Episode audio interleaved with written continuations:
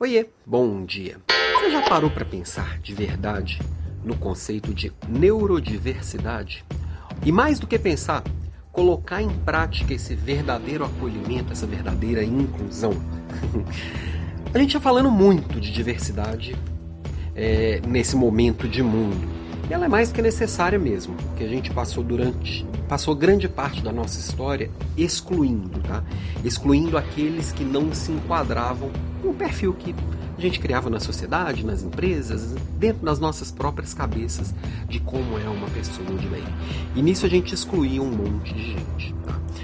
Qual que é o problema? a gente selecionou como sociedade, não estou falando eu, indivíduo, você indivíduo, mas as, nós é, escolhemos alguns grupos que a gente quer jogar luz em cima deles e acha que diversidade é só falar do tom da pele, da orientação sexual e não que isso não seja importante, mas na verdade é muito mais do que isso. Né? Se eu parar para pensar que todo mundo que pensa diferente de mim que se veste diferente de mim, que tem uma história diferente de mim, que tem uma visão de mundo diferente da minha, se eu pensar em diversidade, muito mais assim, uma diversidade intelectual, gente que vai olhar para as mesmas coisas que eu e enxergar coisas diferentes, isso amplia muito.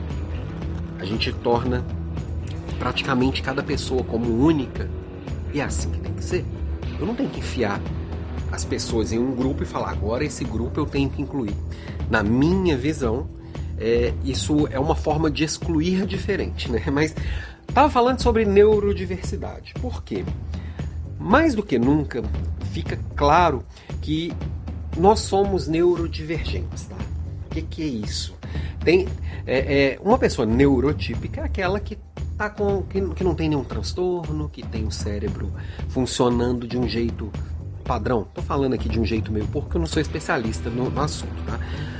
Mas a gente percebe cada dia, não é que. Tem gente que fala que aumentou muito na, na sociedade a quantidade de, de autistas, a quantidade de pessoas com déficit de atenção, a pessoa, a, as pessoas com diversos transtornos dos mais tipos, da maior parte de tipos possível. Eu acho que, na minha visão, não aumentou muito. Na verdade, a gente está tomando consciência que eles estão entre nós. Provavelmente você tem muito próximo alguém que não é neurotípico. Talvez você mesmo não seja nem tenha se dado conta disso. Além disso, a gente ainda tem é, doenças mentais mesmo que vão surgindo. E quando eu falo doença mental, eu estou falando aqui de ansiedade, eu estou falando de depressão. Isso está todo lado. é, tá difícil achar alguém que nesses últimos dois anos, com tanta mudança, não tenha passado por absolutamente nada. Ou quem não tenha muito próximo a alguém que tenha passado por algo desse tipo. E aí isso vai. É, pode caminhar para algum transtorno mais sério, para uma crise de pânico, para um transtorno obsessivo compulsivo e um monte de outras coisas. O mais importante, acho que é entender que as pessoas são diferentes e que muitos dos rótulos que são pregados em função de uma característica da pessoa.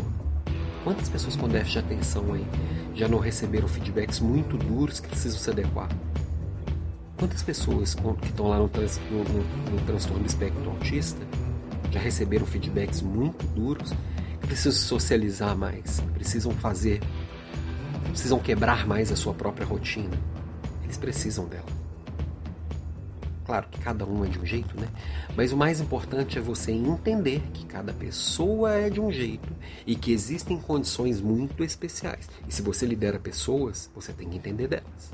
Você tem que ir atrás. Inclusive, olhar para si. Será que eu não tenho nada disso aí? Será que eu, eu sou realmente neurotípico? Será que minha saúde mental está 100%?